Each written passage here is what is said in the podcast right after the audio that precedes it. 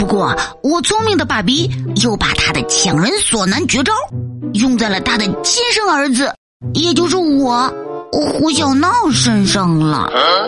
有天晚上正吃着晚饭，我对全家人宣布，我们学校成立了一个乐队，我想去参加，不过乐器需要自己带。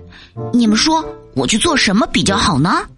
哎，弹吉他，弹吉他呀，最帅了。我妈说。不过，咱家没吉他。嗯，当主唱，当主唱多酷啊！我妹说。不过哥哥唱歌跑调。去做指挥吧。一直默不作声的我爸终于说话了，他啪的一下递给我一根筷子，看，乐器都是现成的呢。啊，嗯。我拿着筷子欲哭无泪。你们说，我爸这不是强人所难吗？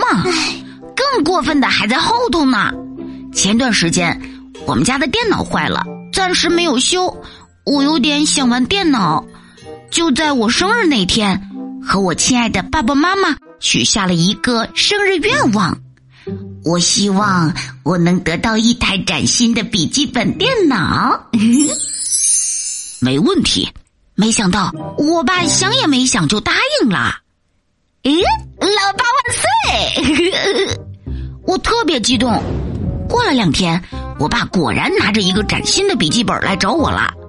呃，那是一个红色封皮的，封皮上画着一个钢铁侠的，足足有三百页的笔记本呢。咣当，我爸把笔记本放在了我的书桌上。儿子，过来。